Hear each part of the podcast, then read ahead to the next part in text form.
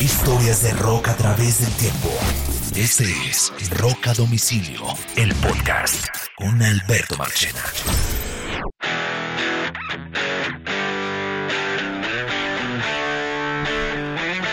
Estas son las historias de rock a través del tiempo. Saludos, mi nombre es Alberto Marchena. Eh, les doy la bienvenida a un nuevo episodio en, em, en este podcast. Como siempre, acompañándome my friend and my rock partner, Mr. Carlos Oñoro. ¿Qué ha pasado, Oñoro? ¿Cómo vamos?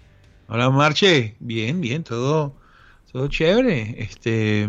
¿Listo para otro episodio de Rock and Roll? Este este episodio de Rock a Domicilio eh, lo teníamos pendiente hace mucho rato eh, y hoy quisimos traerlo especialmente porque este disco estaba de aniversario. Eh, me refiero a que este episodio se lo vamos a dedicar a Heaven and Hell, el disco donde Ronnie James Dio debuta con Black Sabbath. Y le queremos dedicar ese episodio porque hay muchos fanáticos de este disco y muchos fanáticos de Sabbath y muchos de Ronnie James Dio. Eh, yo lo he dicho varias veces que yo no soy el más fanático de Dio, pero respeto muchísimo su trabajo. Y por estos días se cumplieron dos aniversarios. Número uno, el de este álbum, el de El Heaven and Hell, que fue publicado el 25 de abril de 1980. Y súmele que también se cumplió el aniversario de cuando votaron a Ozzy Osbourne de Black Sabbath que lo votaron un 27 de abril del 79. Entonces, em, ya, ya como que había muchos astros diciéndome, oiga, dedíquenle un episodio a Heaven and Hell. Y, Oye, y, machena. Y, pues esta es la razón por la que estamos aquí. ¿Qué iba a decir, hay otro, hay otro aniversario que tiene muchísimo que ver, pero pareciera que no. Pero exactamente el mismo día se lanzó el Number of the Beast de Iron Maiden 40 años antes.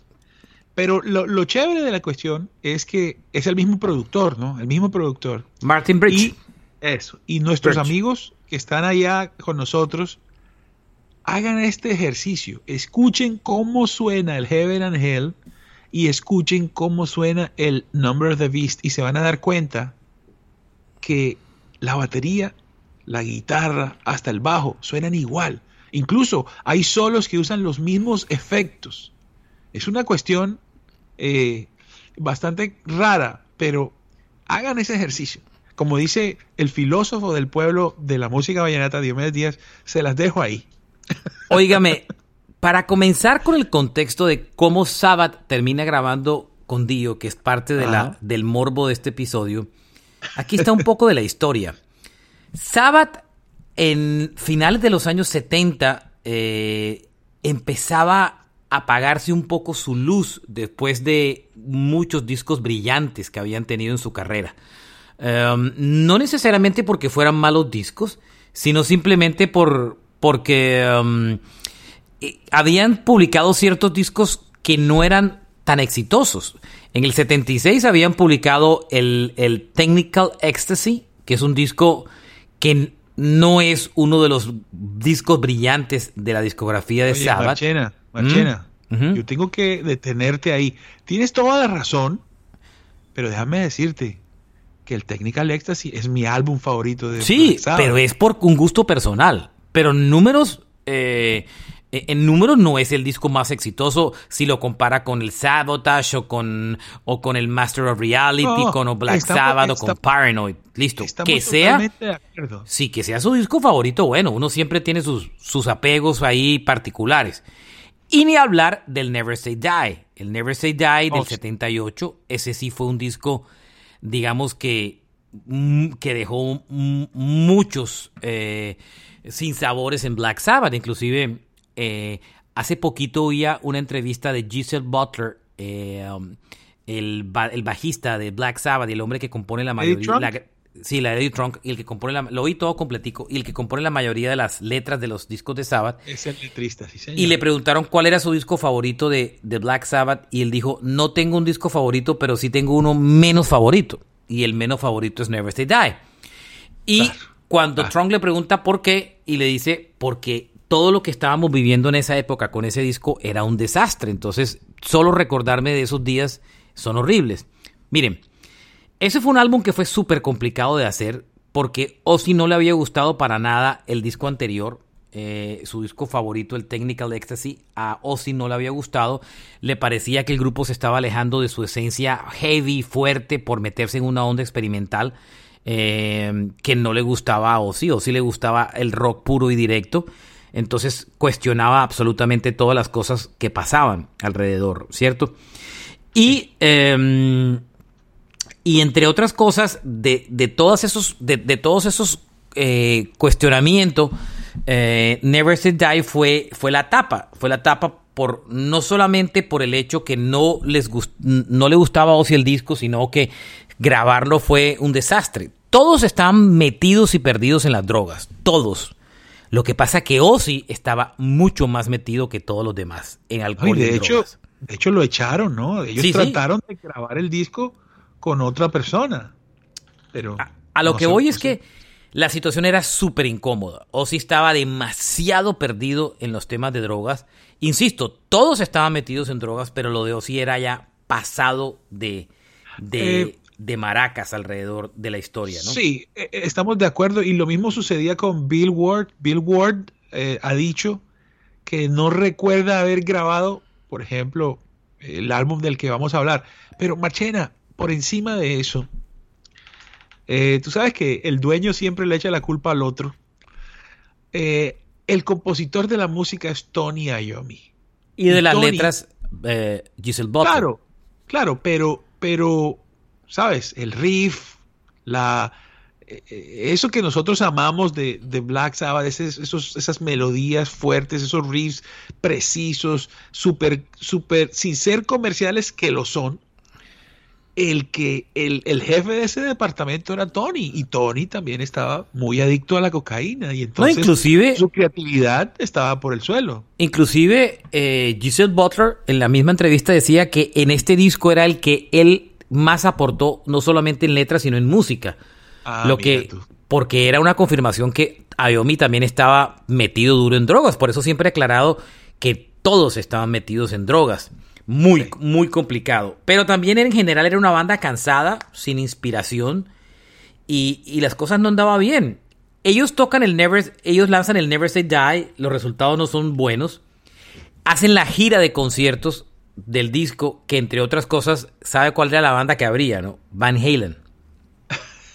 La gira del Never Say Die de Black Sabbath la abría un grupo nuevo del que todo el mundo hablaba y acababa de sacar un disco, Van Halen lo tenían de opening acts. Entonces imagínense, tener respirándoles en el cuello la banda de las que todo el mundo estaba hablando, ¿no? Imagínense aplastar, eh, dejar ese escenario, mejor dicho. David Lee Roth en toda su potencia y Eddie Van Halen sollándose ese show y después un sábado con un disco flojo, con problemas de drogas, alcohol, mm, o sea, ahí todos quietos, arañados, como dice, aguantando, haciendo el concierto. Y lo peor de todo, Marchena, es que Tony Iommi eh, tenía que estar en el centro de la tarima y a un ladito por allá Ozzy, cuando David Lee Roth es el que se come el escenario. Claro. Tremendo.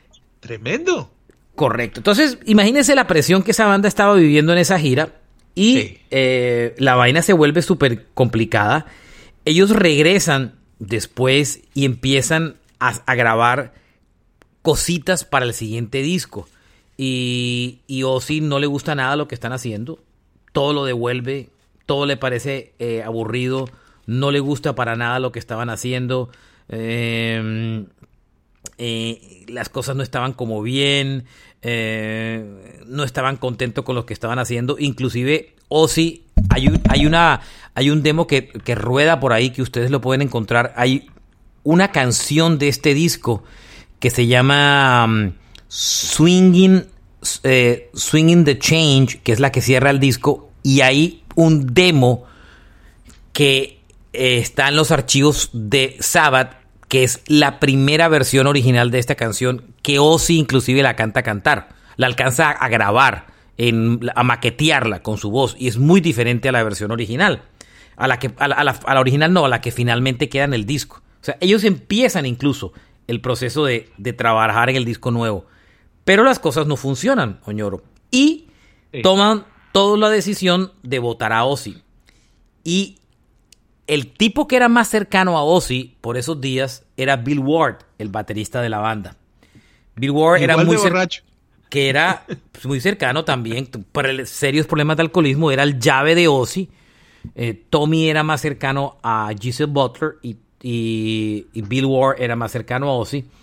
Y llaman, se reúnen todos y le dicen a Bill Ward, bueno, ya, tú eres el encargado de darle la noticia a Ozzy que no va a seguir más porque tú eres el, más, el mejor amigo de él y es el que mejor lo puede manejar. Y Bill Ward dice, bueno, no, si no hay más nada que hacer, mm, pues eh, eh, nada, toca. Y Bill Ward es el que le comunica a Ozzy un 27 de abril del 79 que no va más en la banda. No va, no va más en el grupo. Chistosamente, la persona que sugiere el reemplazo de Ozzy en Black Sabbath es quien tiempo después se termina convirtiendo en su esposa, Sharon, que era la hija de Don Ander, el manager de, Black Sabbath. ¿Mm?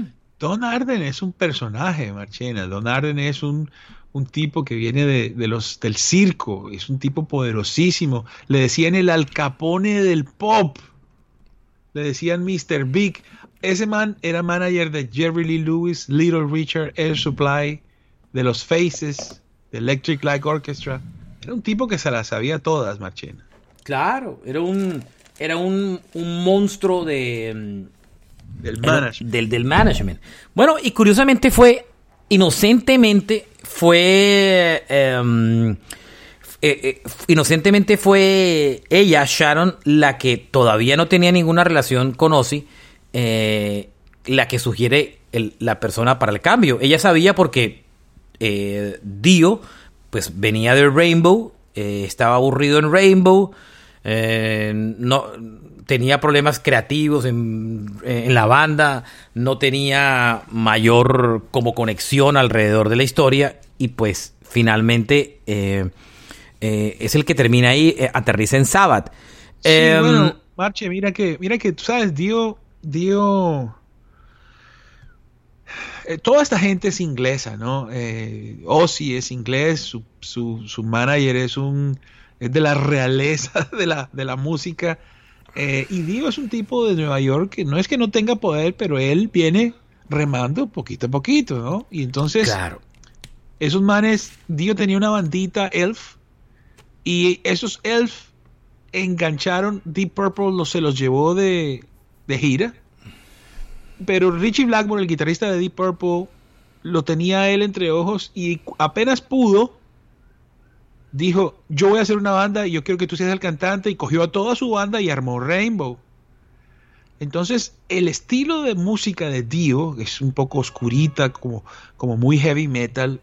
Eh, eh, Richie Blackmore, con su poder y la vaina, cogió esa música y con él desarrolló una carrera que tiene dos discos, eh, que tres discos. Y al cuarto disco, Richie Blackmore le dice, Eh, mira, ya, ya, no que, ya no quiero hablar más de dragones, ni de oscuridad, ni no sé qué. Yo quiero que esto sea más comercial y que la rumba claro, porque y el rock and roll. Dio, flipaba por esa vaina de esa todos esos temas épicos en las letras. Y, Así Y claro, es, moría por esa historia. Pero mire, me voy más a los detalles de Sabbath. Eh, cuando ellos terminan la gira y el Never Say Die ellos empiezan, ya venían trabajando en Los Ángeles durante 11 meses en el disco siguiente. Imagínense. 11 meses y no lograban nada. O si no le gustaba la etapa de experimentación, como lo dije antes, quería un sonido más heavy, eh, las cosas no estaban funcionando como ellos querían, eh, eh, las cosas no estaban por un buen momento.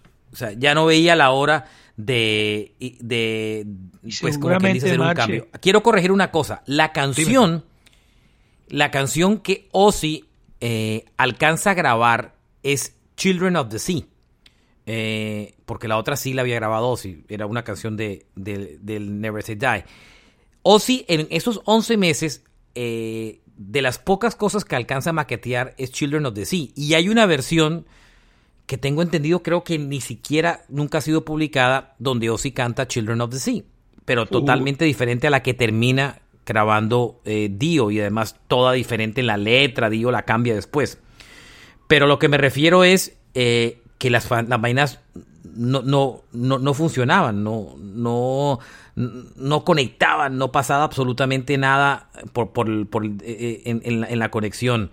Em, la historia es que Rainbow se estaba moviendo en esos mismos lados de... Era otra banda importante en el Sunset Strip de Los Ángeles, Oñoro.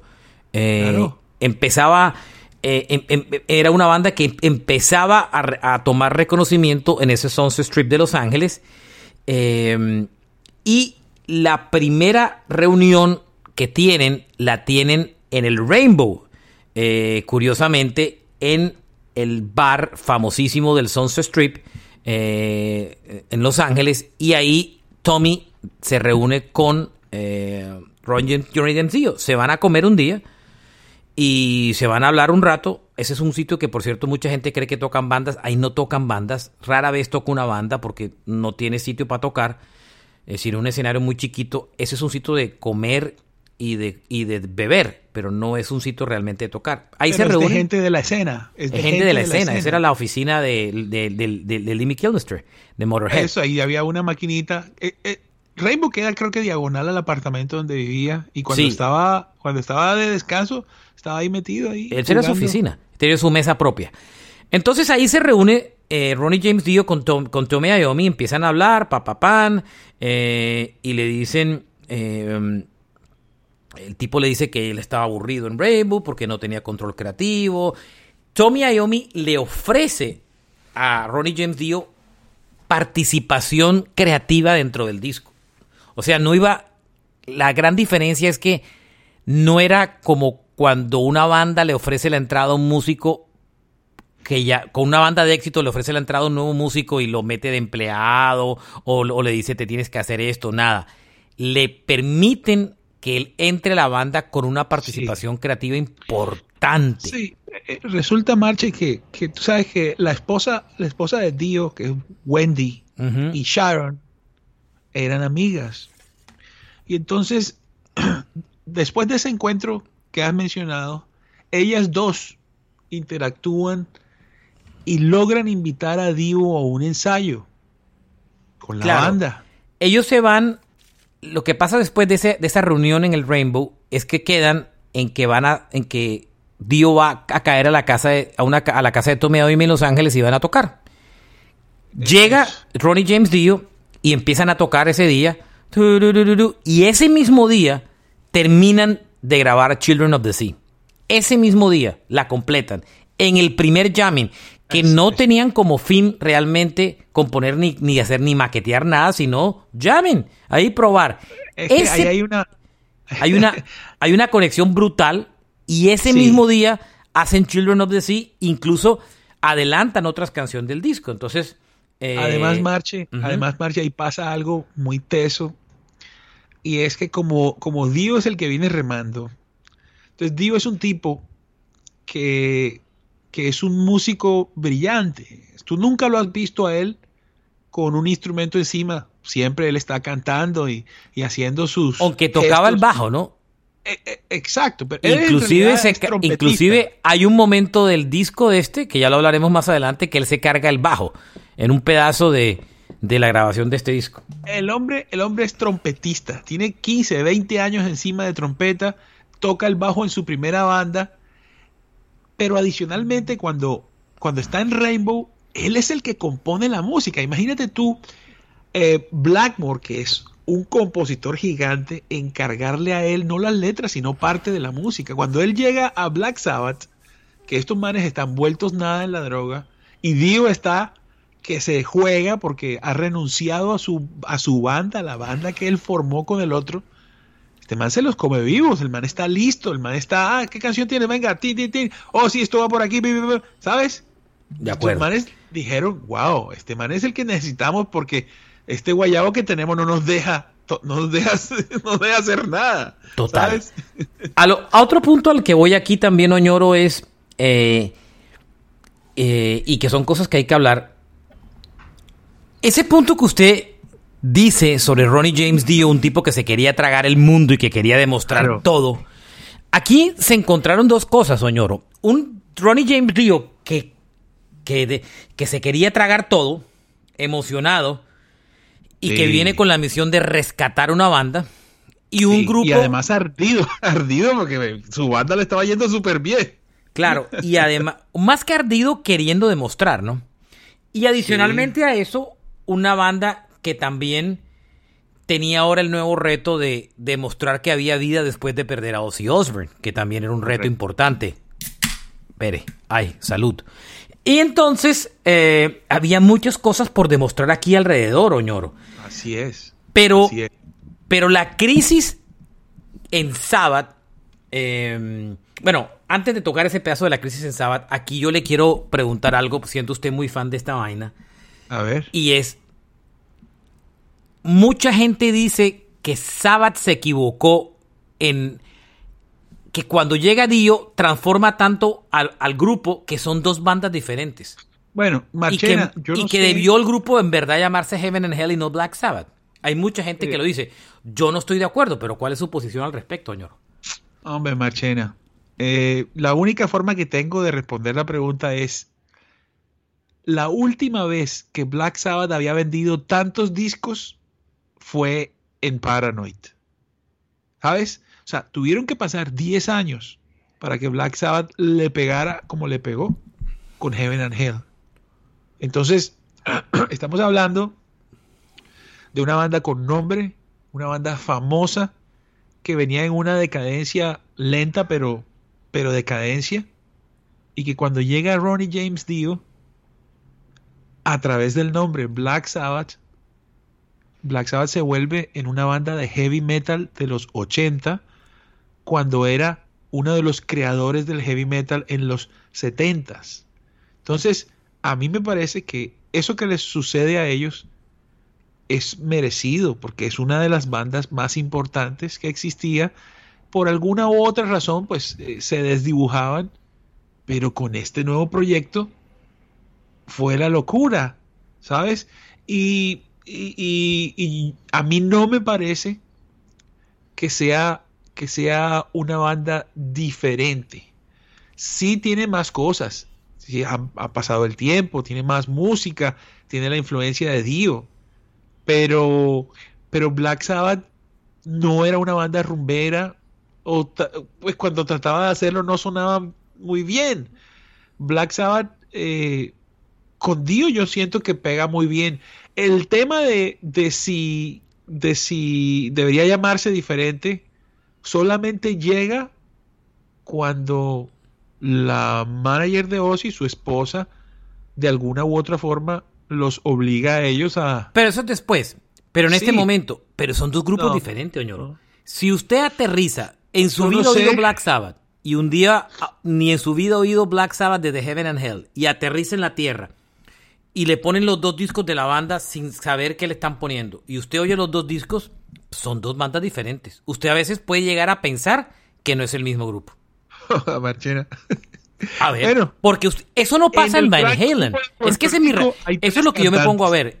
Eso no pasa en Van Halen. Usted cuando pone el Van Halen de, de David y Roth y el de y el de y el de um, y el de Sammy Hager, hay cosas que todavía coinciden, Oñoro, que pero pues, Marchena, ojo, pero aquí suena muy diferente. Qué buena comparación la que tú estás haciendo, porque yo te digo algo. El Van Halen con Sammy Hager es, es otra vuelta. Es otra banda diferente. Pero, pero me parece más diferente todavía el, el, el Sabbath con Ozzy y con Dio. Son dos bandas también muy diferentes. Más diferentes que lo que es el, el, Van Halen de, de, de, Sammy y de David Lee Roth. Son dos bandas totalmente diferentes. No sé, no sé. Yo siento, Marchena, que, que Ozzy, es que ojo ahí, ojo ahí que, que nosotros, pues el fanático, como siempre, debe hacerle casos a su oído nada más. Eh, pero nosotros no podemos olvidar que de todas maneras lo que en realidad sucedió es que había una empresa que el manager era una persona y ahora son dos empresas y el manager es la misma persona y su hija. Entonces, después de 10 años, estos manes lo que hicieron fue multiplicar el negocio. O si por su lado y Sabbath por el otro. Y entonces ahora son dos negocios y además hay una pelea, un romanticismo, lo mismo que, que la pelea de Fleetwood Mac. Ojo que estamos, estamos, aquí estamos con genios, genios del negocio. Entonces nosotros no sabemos cómo va en realidad. Vamos, vamos a los facts del disco. Vamos, vamos a meterlos en el disco. Regresamos al disco porque estamos hablando del Heaven and Hell como tal. Correcto. Eh, el grupo no había, todavía no estaba el disco grabado y les toca enfrentar otra crisis. Y es que Bill Ward, el baterista de la banda, tiene una crisis personal eh, que termina prácticamente dejando al grupo eh, durante una temporada. Em, em, entre otras cosas, grabaron muchos demos como tal durante todos estos días. Eh, Butler también eh, pasa por un momento súper complicado en su vida personal. Inclusive está enfrentando un divorcio y en algún momento del camino ellos utilizan otro baterista en el disco que se llama eh, Geoffrey o Geoff Nichols, que alcanza inclusive creo que a participar en una canción del disco. Sin embargo, Butler recupera como su su digamos que recupera eh, digamos que logra reorganizar su vida y regresa para para cerrar el Heaven and Hell.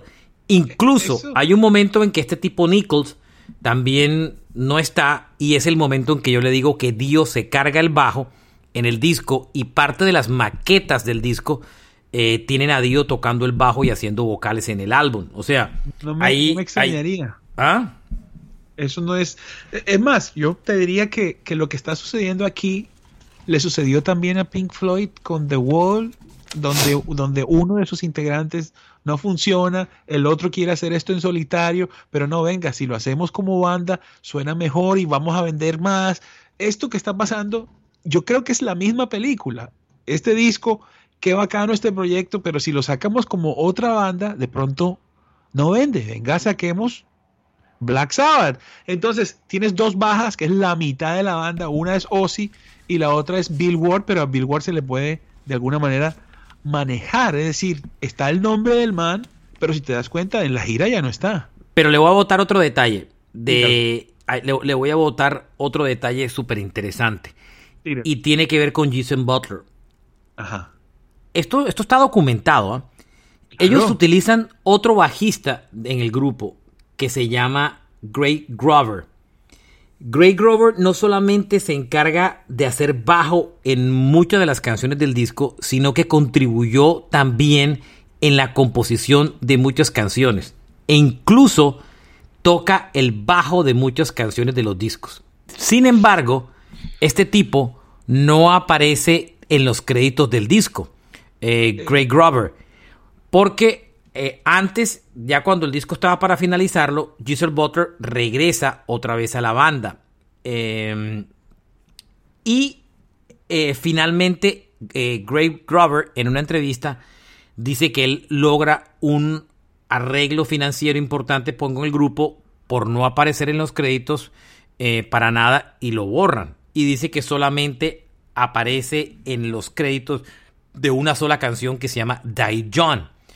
Eh, pero eh, Black Sabbath y Tommy Iommi negaron esto, dice que esto no fue cierto y después de muchos años después, Greg Grover se retracta en otra entrevista y dice, no, en verdad, yo solamente contribuí creativamente en una canción que es Die John, que es uno de los, de los, de los cortes del disco. Y dice, no, yo, la verdad es que no, no es como yo dije en un principio, que participé en muchos, sino únicamente mi participación fue en Dayon. Ahora la pregunta mía es, Oñoro, si en verdad no participó o fue que simplemente le dijeron, oiga, usted hizo un acuerdo, le pagamos un billete, usted no puede estar dando entrevistas por ahí diciendo que participó en el disco, no, ¿no? mira, mira, mira lo que pasa ahí. Eh, Geoff Nichols, primero, eh, es el teclista, él es el teclista de toda la vida. Él termina después de teclista, ¿no? Geoff Nichols termina siendo teclista de la banda después. Entonces tal vez es una persona cercana a Black Sabbath, eh, que, que mientras Geezer supuestamente está en este divorcio, eh, eh, hace ahí un pedacito, mientras Dio ya está pues en los ensayos, ¿me entiendes? Para no hacer al bajo al tiempo. Seguramente Dio hace las canciones él mismo, toca el bajo, pero en, la, en, la, en el montaje ya se necesita que haya una banda y pues Geoff está ahí. Ahora, ese Craig Grover es el bajista original de Elf, la primera banda de Dio. De Dio lo trae Dio a bordo. y, de Rainbow. Entonces estamos hablando de una persona que, que, trae, que trae Dio con él para que haga ese, eso mismo que Nichols estaba, estaba complementando. Aquí, aquí lo, que, lo, que, lo que vemos aquí claramente es que eh, es un proyecto básicamente de Iomi con Dio. Totalmente. Y que, y que están viendo cómo es la cosa, están explorando, están mirando a ver qué sale de ahí y seguramente a mitad de camino es que dicen, no, no, no, esto, es, esto tiene que ser un nuevo álbum de Black Sabbath. Claro. Eh, por otra parte, adicionalmente a eso, eh, como dato curioso, Bill Ward eh, también entra en otro proceso que termina abandonando el disco de la gira, pero ahora contamos ese detalle. O, en el proceso del disco, pero ya contamos ese detalle. El disco lo graban en... O contemos lo de Bill Ward de una vez. Bill Ward no estaba contento con la dirección que la banda estaba tomando. Acuérdese que él era el parcero de Ozzy. Y Bill Ward y Ozzy estaban conectados no solamente como amigos por tragos y, vagamundería, sino porque también eh, musicalmente estaban conectados. Bill Ward no le gustaba a Ronnie James Dio como cantante no le gustaba para nada. Inclusive Bill Ward en algunas entrevistas dijo que la única canción del disco que le gustaba era Lonely is the Word, que es la canción que cierra el disco, o una de las que es una de las la penúltima canción del disco. Y dice que le gusta Lonely is the Word porque es un bluesito que le gusta, es una canción de, blues chévere, pero que en verdad no le, no le gustaba el tema. Em, Bill Ward entra en una crisis eh, producto de varias cosas, alcoholismo, Em, los papás se mueren también. Adicional, sus dos papás mueren. Ah. Y empieza a cometer una cantidad de errores, pero ya en la gira como tal. No, no ni siquiera en el, en el disco, esto más adelante. Ellos se meten a grabar, se van a Miami a grabar en el estudio de moda el disco, el Criteria.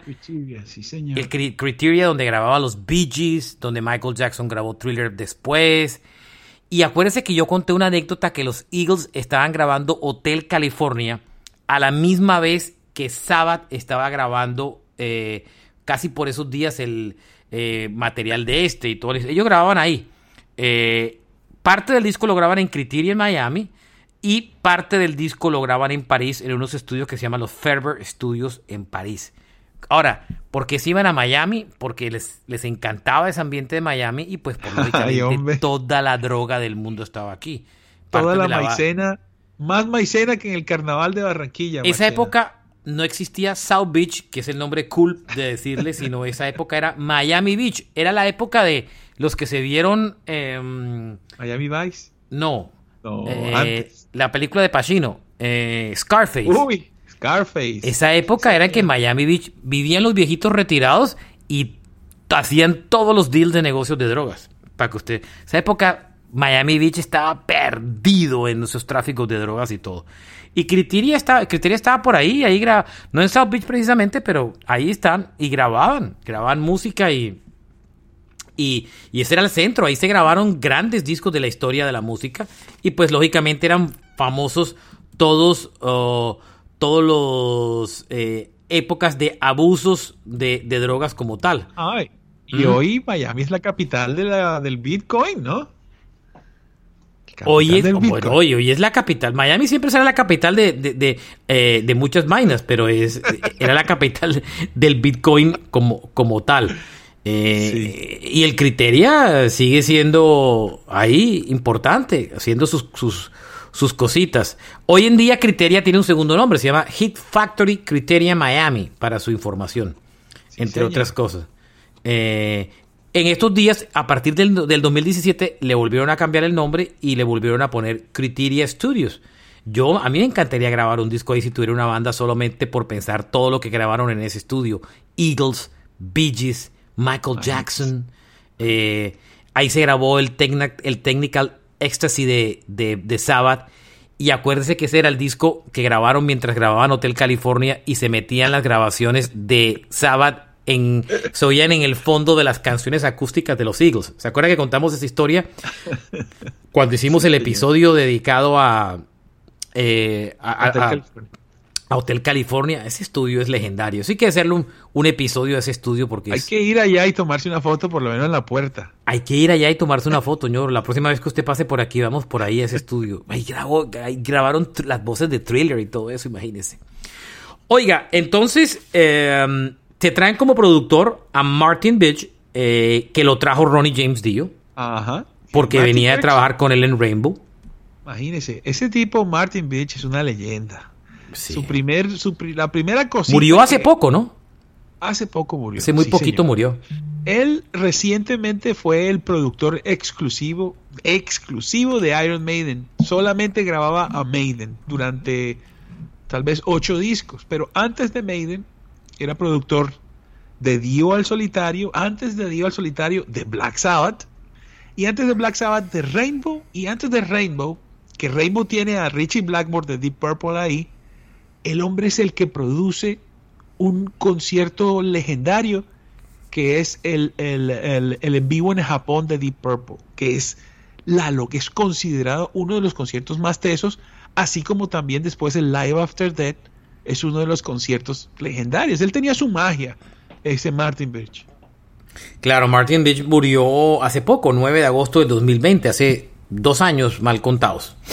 Eh, tenía, 71, tenía 71 años. Em, entre otras cosas, eh, el tipo... Este es el primer productor externo. Mire, mire cómo, cómo, cómo era el afán de querer cambiar que tenía el grupo, porque realmente todos los discos que, ellos grababan, los grababa prácticamente Sabbath, eh, pues, con Tommy Iommi como productor, menos el Master of Reality, que Roger Brain fue... O sea, desde el, desde el Master of Reality eh, hasta ese disco, eh, Sabbath venía utilizando, autoproduciendo sus discos, hasta este disco que traen a Martin Beach a, producirlo como tal. Que Black Sabbath, infortunadamente, de Black Sabbath, lo mejor que le suena en sonido, el mejor disco de Black Sabbath, el de mejor sonido, es el primero, que es, curiosamente, está metido en la producción eh, Tom Allom, el hombre de Judas Priest. Ustedes escuchan ese disco. Y acuérdense que ese disco, ese primer disco, Sabbath lo, grabó en tres días, tres o cuatro días. Es una leyenda de cuántos cuánto grabaron ese estudio. Pero el sonido es increíble, es brillantico, suena increíble ese disco en particular, el primer álbum de Black Sabbath. Correcto. Eh, lo, cuando ellos arrancan ya de gira, solo para cerrar el capítulo de, Bill Ward, que lo dejamos ahí como abierto, que tenía problemas de drogas y toda la historia, Bill Ward eh, termina siendo reemplazado eh, tiempo después por Vinny Appice. Recuerden que son dos hermanos, Vinny Appice y Carmine Appice.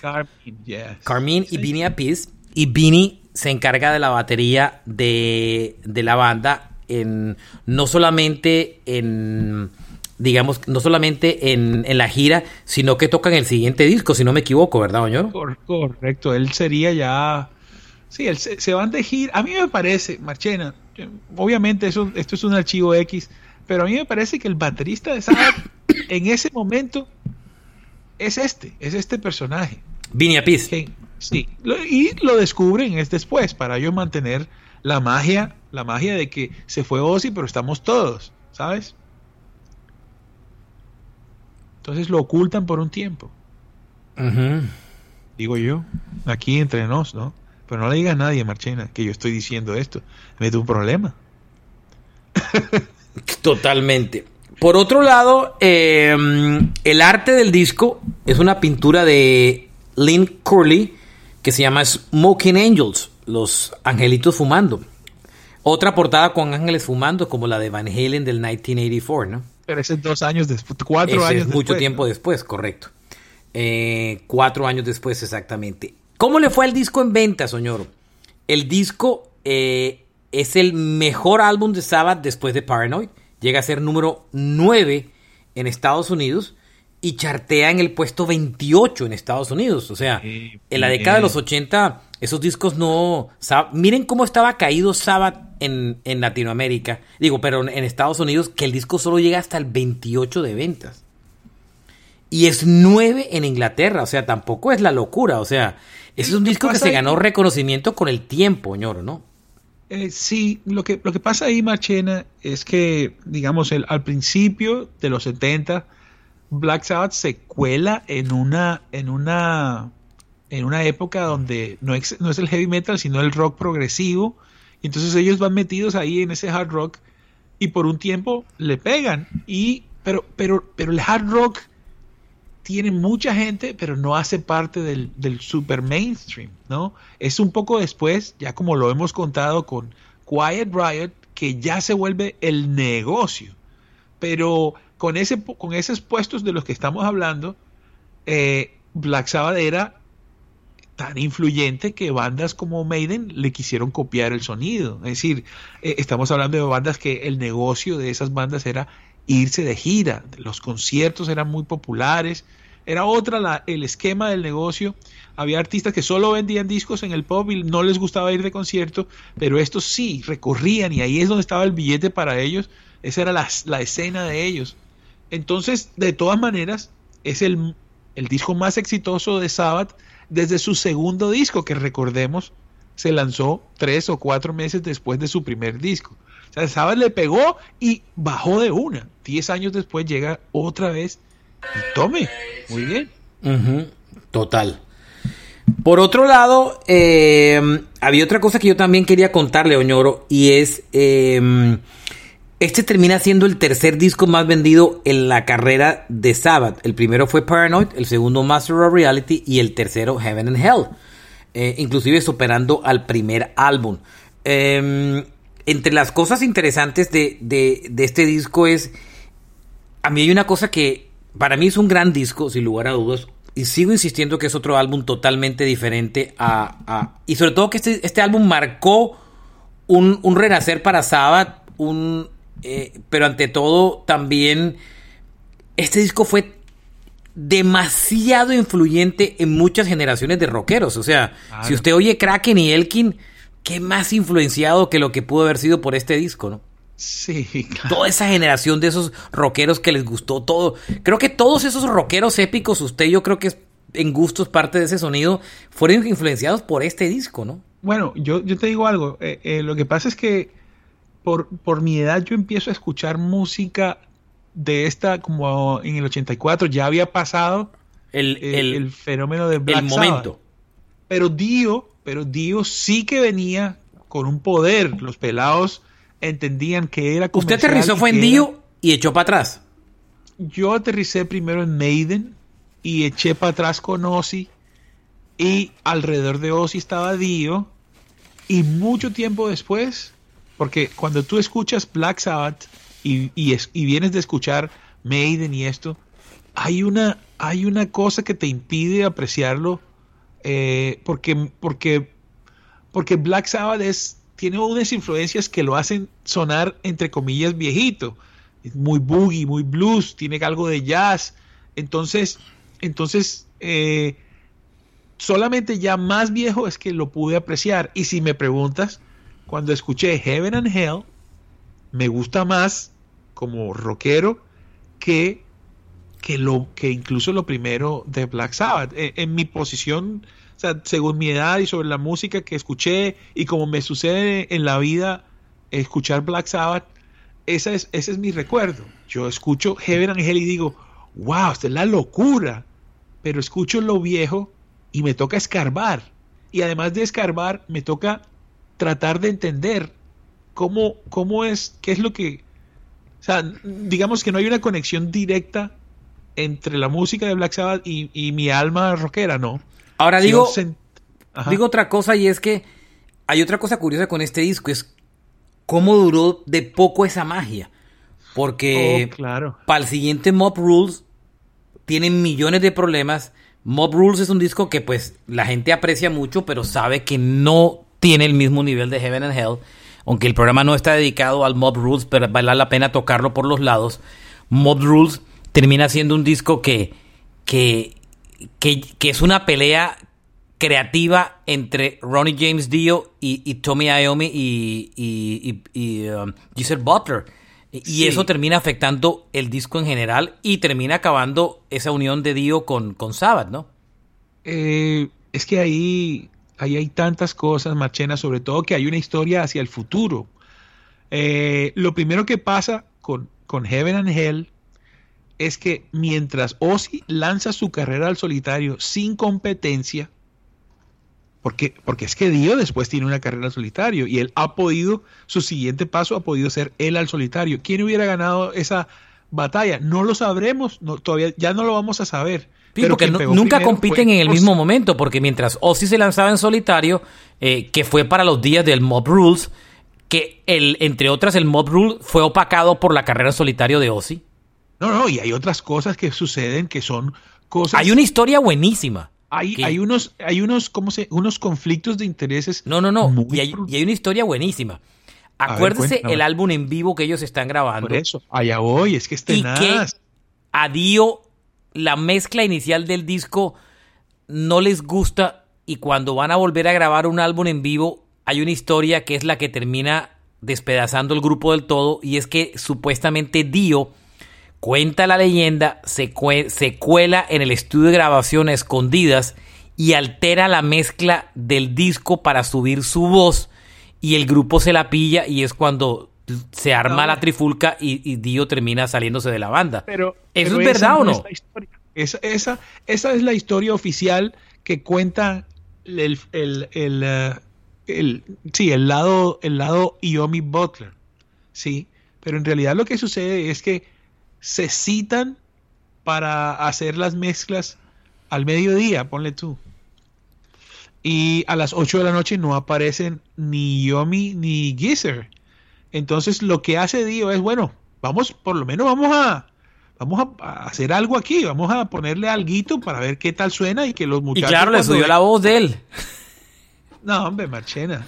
Es que tú sabes la, la gran diferencia que había o que hay entre Ronnie James Dio y todos esos músicos, porque de ahí hay que incluir a, Richie Blackmore, a Tony Iommi. Yo no sé si Geezer Butler, porque él se le nota que no es eh, eh, un, tipo que está sediento del poder y tal. Eh, pero, pero lo que sucede es que él se estrella. Dio piensa que ese Black Sabbath es para largo. Y yo creo que lo que está pasando es primero frenar un poco la carrera de, Dio y lo otro es eh, tener dos negocios, Black Sabbath y Ozzy, y a futuro una reunión de ellos.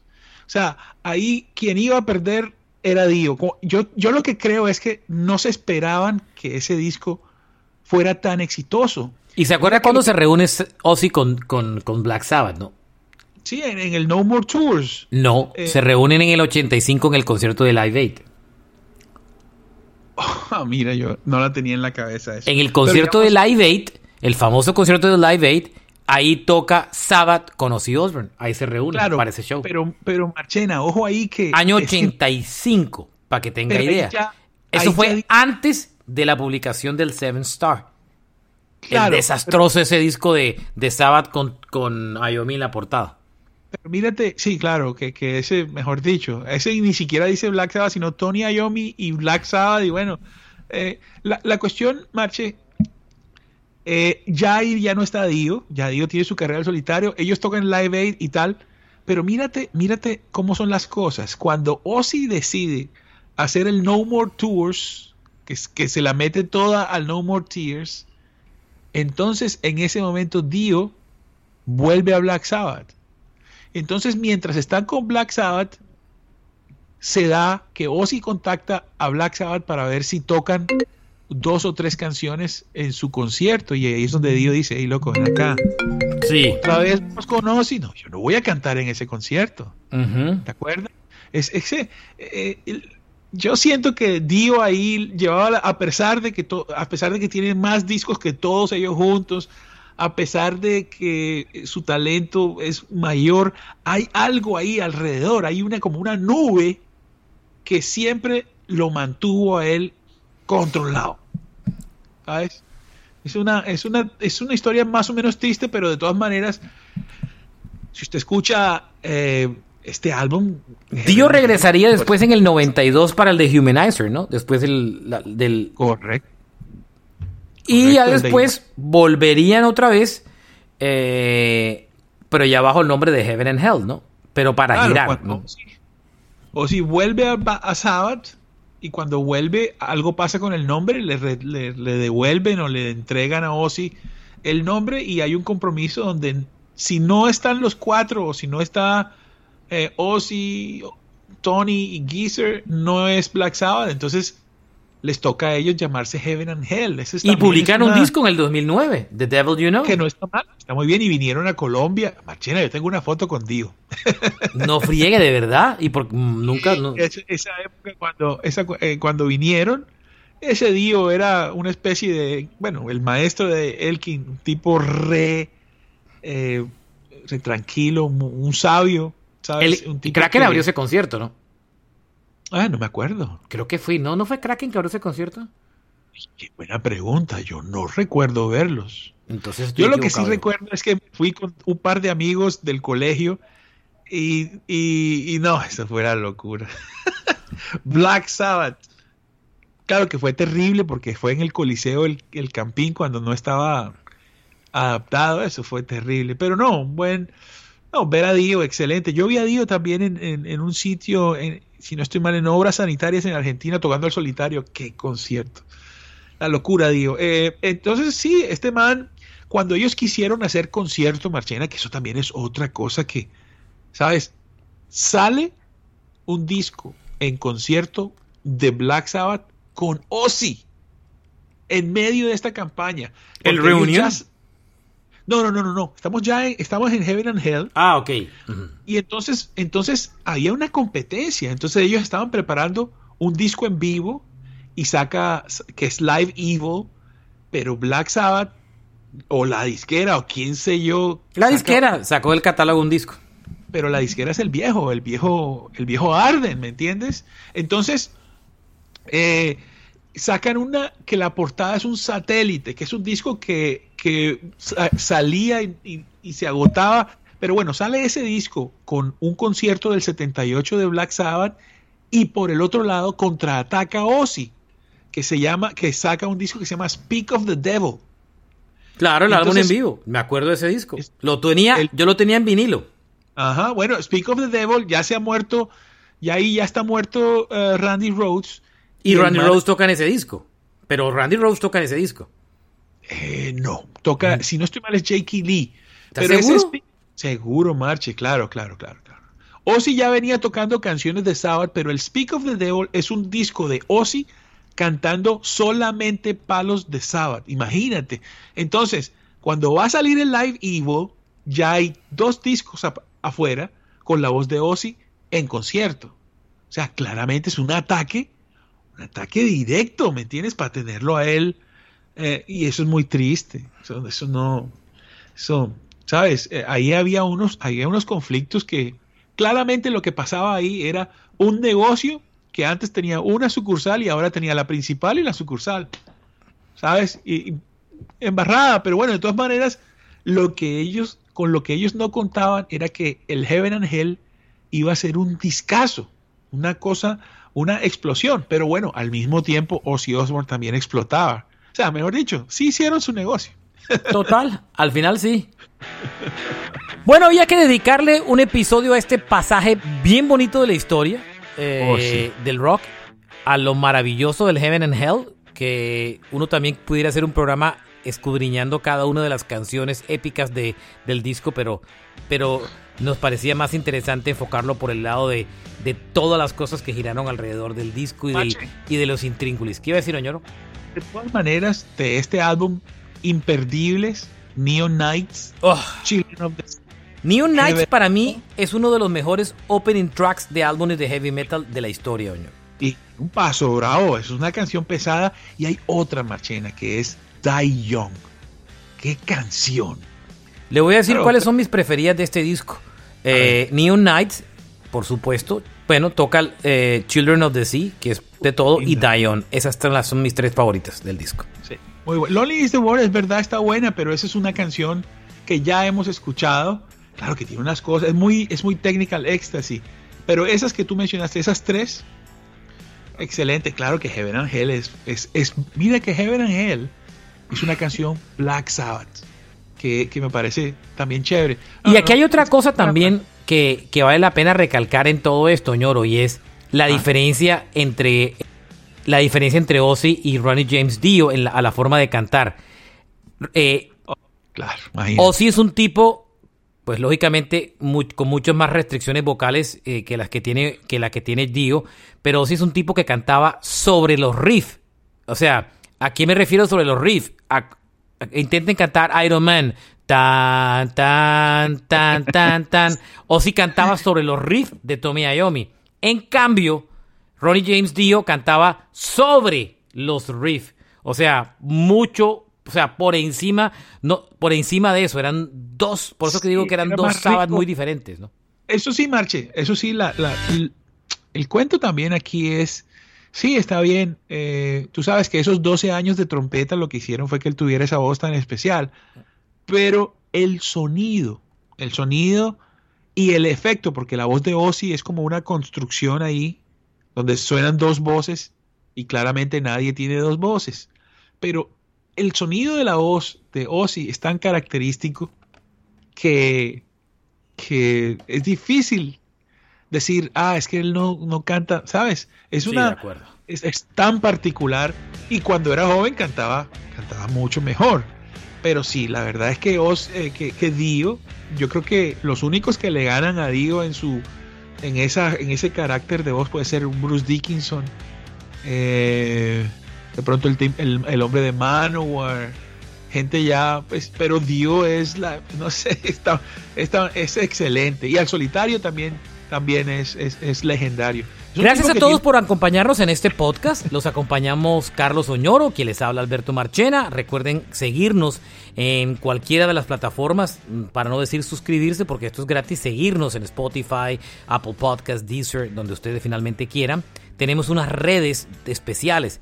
Nos pueden seguir en Instagram como Rock a Domicilio Podcast Pegado. Ahí siempre ustedes pueden comentar y sugerir episodios en cada uno de los posts que hacemos. Y también nos pueden seguir en nuestra página en Facebook, que es Rock a Domicilio Podcast Pegado. Eh, también nos pueden seguir en nuestras redes personales, Carlos Oñoro o Oñorosaurus Rex en Twitter y Marchena JR la mía. Gracias a todos por acompañarnos y espero que hayan disfrutado este episodio tanto como lo hemos hecho nosotros. Larga vida al rock and roll a todos. señor. Chao. Chao, chao, Ñoro.